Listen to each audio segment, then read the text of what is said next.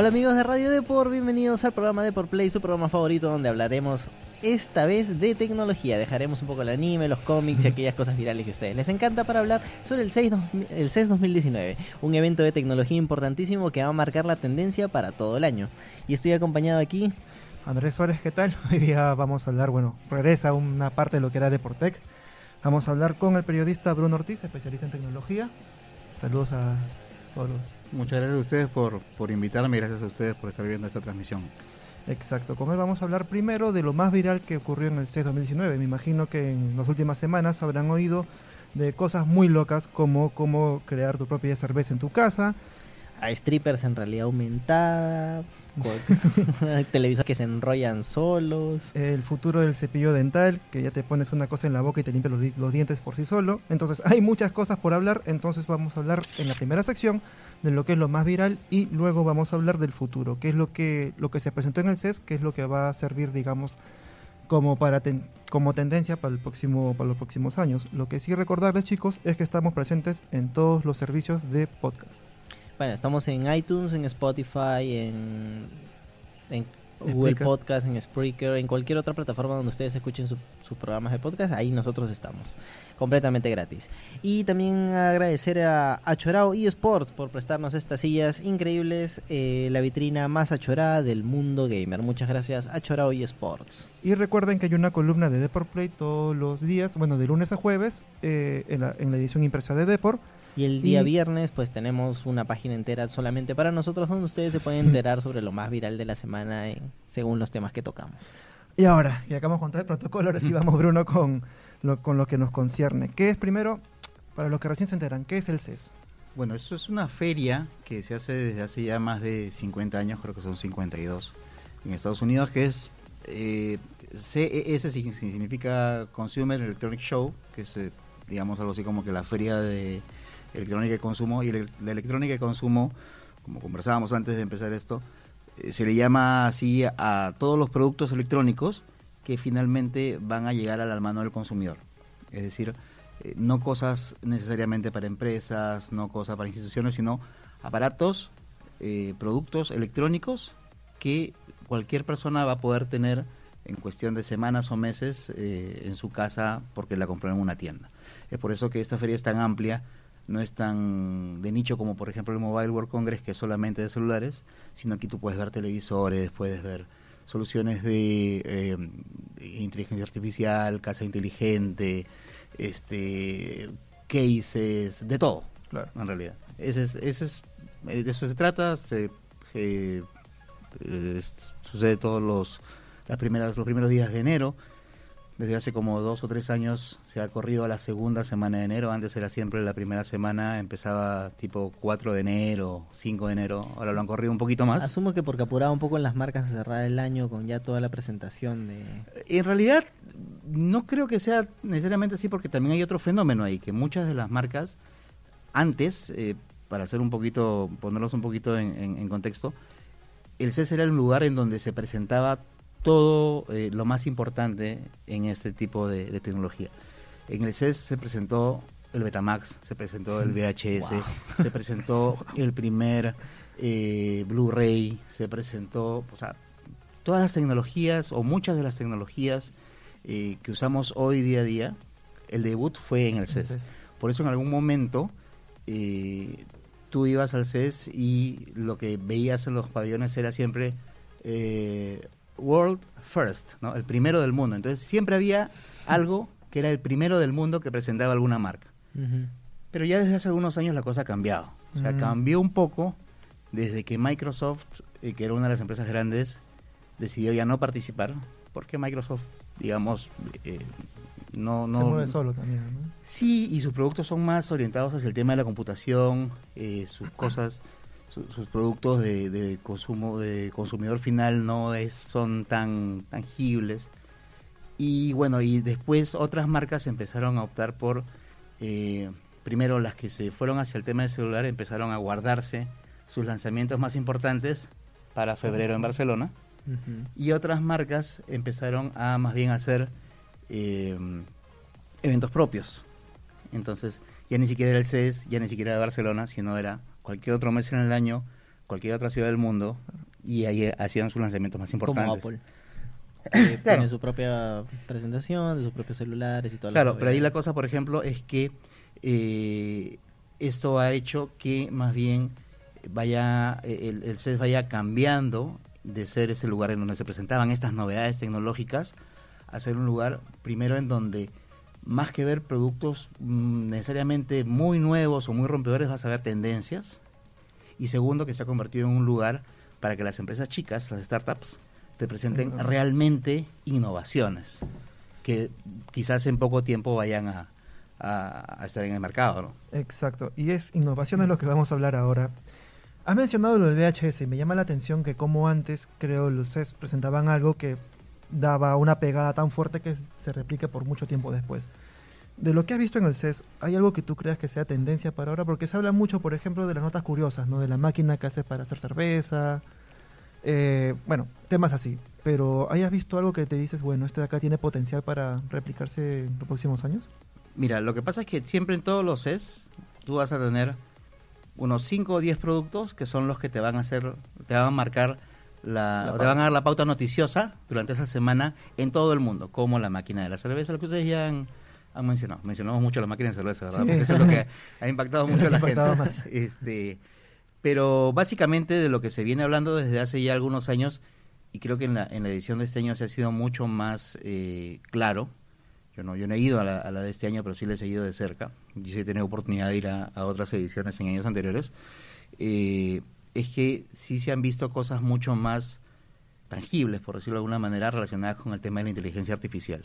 Inteligencia artificial es un concepto que muchos todavía lo seguimos eh, relacionando con temas de un robot que va a ser tu mayordomo, pero en realidad no es así. Inteligencia artificial, la idea es que esté en casi todos los productos. Lo que veíamos antes como eh, eh, hacer smart todo, que era ponerle un chip y que tú puedas interactuar con él, ya se ha dado un paso más allá, que la idea es que este aparato, este servicio, este producto, que tiene ciertos componentes electrónicos, empiece a eh, aprender de tus, de tus gustos, de lo que tú haces, de tu comportamiento, y no solamente te dé respuestas, sino que prediga de alguna manera qué cosa es lo que tú quieres sin que lo pidas, basándose en otros conceptos. Entonces, eso es lo que se ha visto mucho aquí. Y es por eso, por ejemplo, que eh, otra vez ha tenido una presencia muy importante Google en, el CES. Google hasta hace pocos años tú no lo veías, no tenía pabellón, no tenía nada.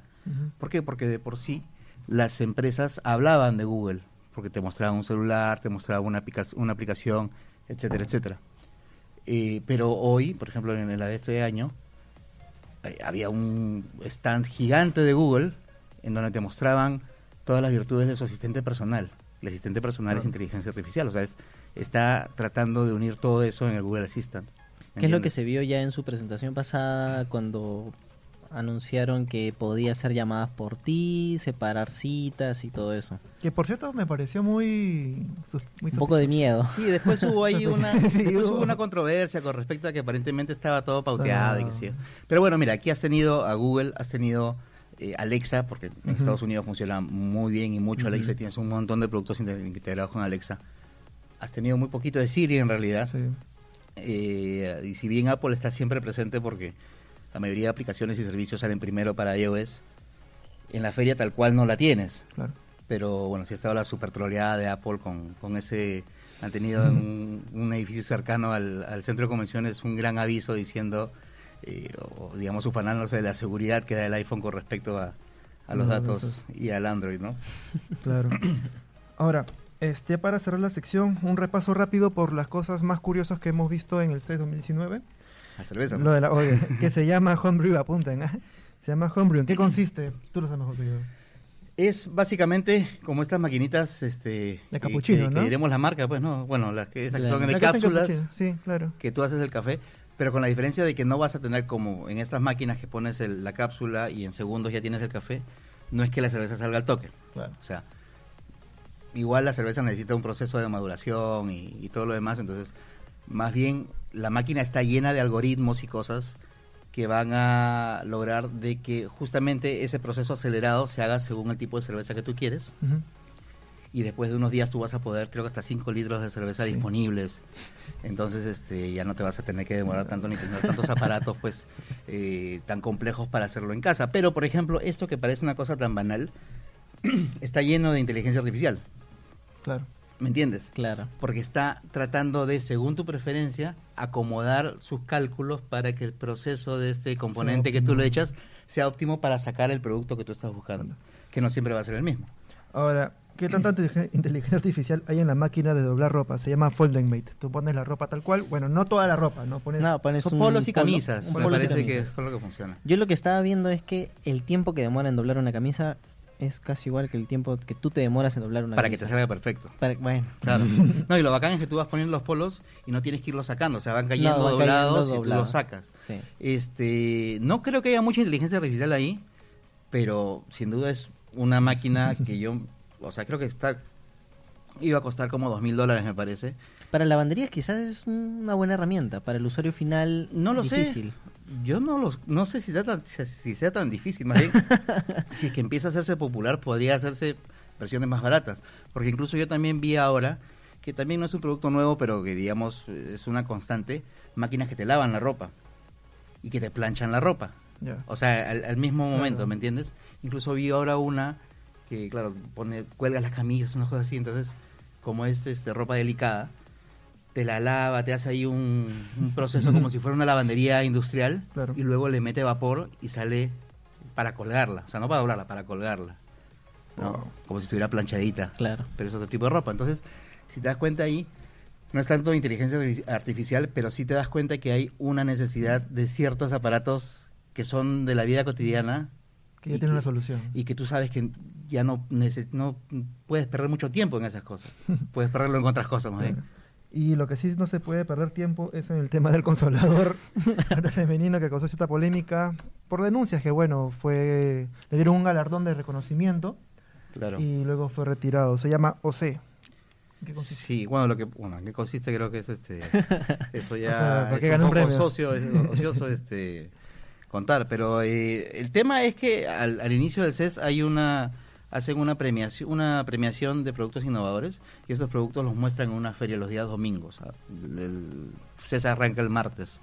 El domingo hacen una gran feria con esos productos que han ganado los premios.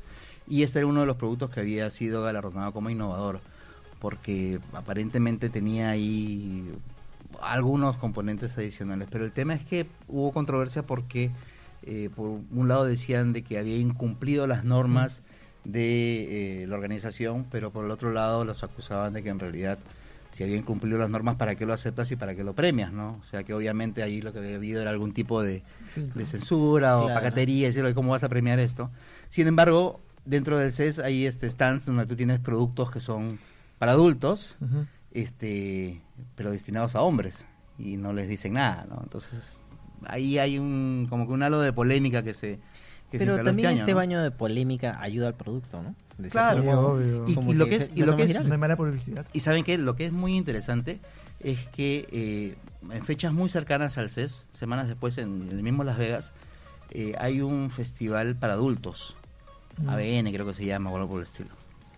El tema es que eh, en este festival se suelen presentar muchos productos tecnológicos en donde tú ves aplicada tecnología que has visto en el CES. Entonces, normalmente productos ya comercializables, los ves pero orientados hacia la industria para adultos. La industria para adultos es por lo general la primera que adopta cualquier innovación tecnológica. Cuando presentaron VR en el CES, tú ya veías películas en VR en, esta feria. Cuando hicieron 3D lo mismo, cuando hicieron realidad aumentada, realidad, todo. Entonces, en realidad, la industria para adultos es una de las primeras que adopta las innovaciones tecnológicas y es, dentro de todo, una especie de banco de prueba para ver si van a funcionar o no. Porque hay gente dispuesta a gastar tiempo y plata a ver si funcionan. Es cierto. Bueno, le damos uno más. Bueno, unas más chiquitas, ya para pasar a la siguiente sección, es el Breadbot, que es una máquina expendedora de pan, pero no de cualquier pan, sino que coge la masa, la calienta, la prepara. Y es como que si ya, ¿para qué era la panadería si tienes una máquina expendedora de pan? Esa ha sido la locura, porque en realidad de, esa creo que tú podías eh, eh, encontrar un montón de notas. Sí y, fue también una de las que de las que la rompió y creo que justamente por el tema de eh, de que tú seas capaz de hacer todo el proceso de la panadería. ¿no? Ahora, por ejemplo, eso sí no sé qué tan viable sea para una casa. No sé si tan viable, qué tan popular puede ser. Una cosa que tú quieras tener tu pan calentito y qué sé yo, pero eso de ponerte a hacer el pan, y, o sea, por más que tú no lo hagas, ¿no?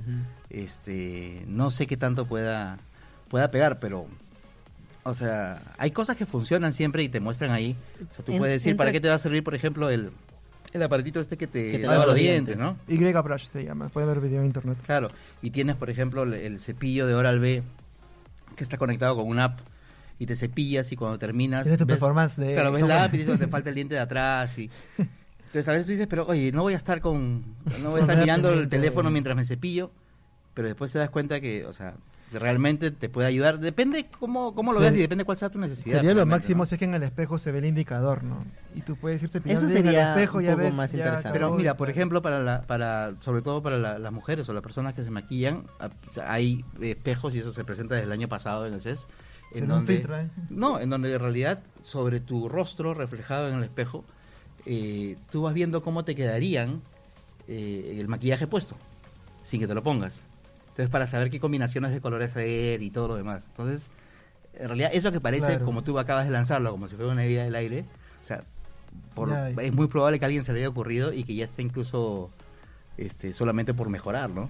En la peluquería, sobre todo. Ya sentarte y ya ver cómo te va a quedar el corte sería lo máximo. Claro, claro. Bueno, eso ha sido lo más viral, lo que hemos visto en CES 2019. Ahora vamos a hablar del futuro. ¿Qué, a partir de lo que hemos hablado, cuál es el futuro?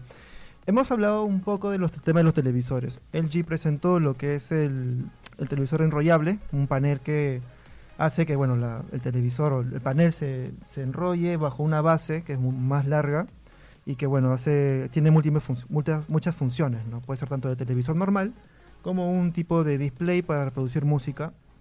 Ahora, ese será el futuro.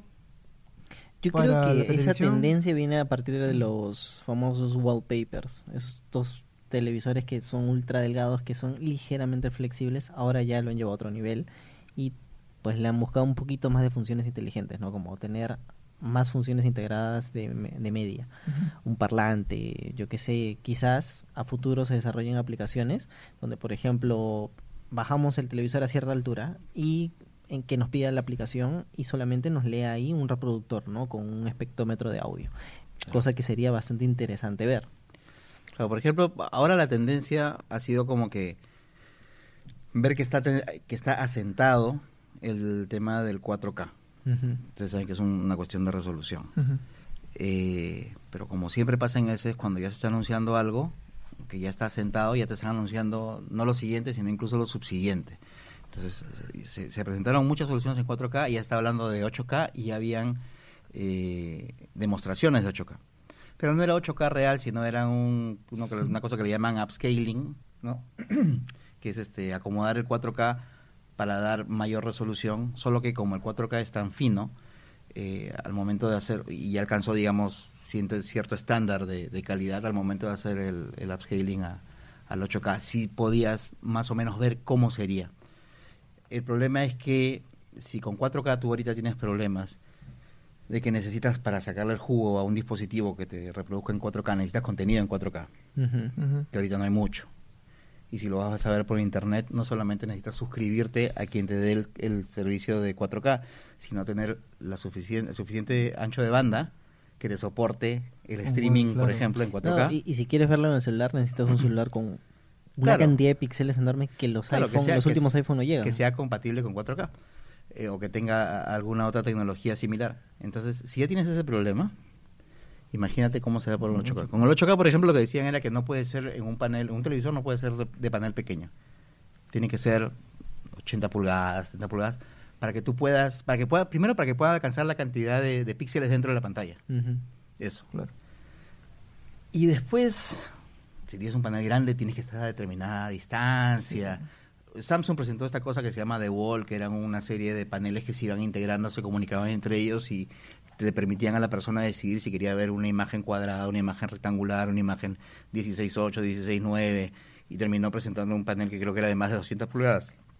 Y está muy bien, pero eh, por ejemplo yo creo que eso y de repente incluso hasta el televisor enrollable podría ser podría tener incluso hasta de repente una mirada más comercial que de uso privado, de uso personal, ¿no? Sobre todo por lo que te va a costar y por la espectacularidad del funcionamiento, creo que ese show podría servir mucho más como un eh, como un gancho para algún objetivo comercial que decir, oye, vamos a mi casa a ver mi televisión enrollable, no sé, pues no sé qué tan atractivo o sea, o sea, lo ves un ratito ya, lo enrollas, lo desenrollas y ya, pues, saca, la, saca la, máquina de chelas.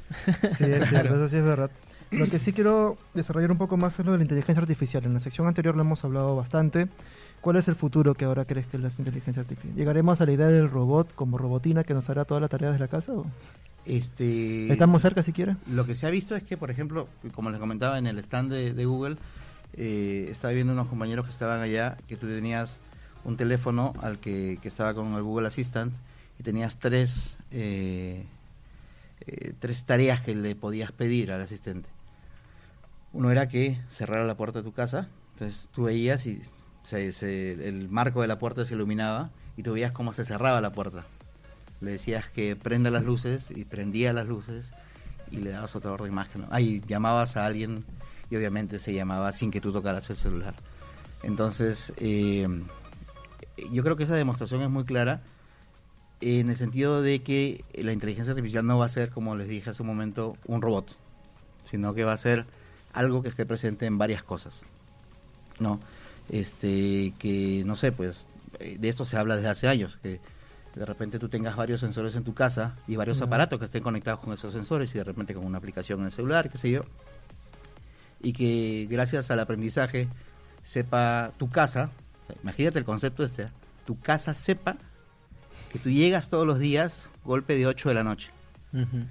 Entre 8, 8 y media. Y que te prenda el televisor. Y que ya tenga la luz de la sala prendida, la luz de tu cuarto prendido que ya esté, o sea, que, calcule que cuando estás saliendo de la puerta ya prendió la tele, o que te esté prendiendo la, radio, o que, no sé, ponga la lavadora, lo que quieras imaginarte. Claro. Como les decía, el tema de la inteligencia artificial es que eh, tú van a ser aparatos que van a tener la capacidad de eh, manejar gran cantidad de datos, gestionarlas, analizarlas y poderte dar soluciones. Pero esto va a ser importante siempre y cuando se implemente el 5G, que también se ha mostrado mucho en el CES, que es, digamos, una red que va a facilitar que estos datos se puedan eh, transmitir lo más rápido posible. Por ejemplo, los autos autónomos, también que se ha visto mucho en el CES, no los autos autónomos, los autos en, en general, pero los autos sin conductor dependen del 5G. O sea, para tomar esas decisiones, para mandar eh, la información segundo a segundo, conectarse con la nube, conectarse con el, con el semáforo, conectarse con otro carro y saber qué está pasando, leer lo que le dicen los sensores. O sea, para intercambiar esa información, no dentro del carro, sino con otras fuentes, necesita 5G.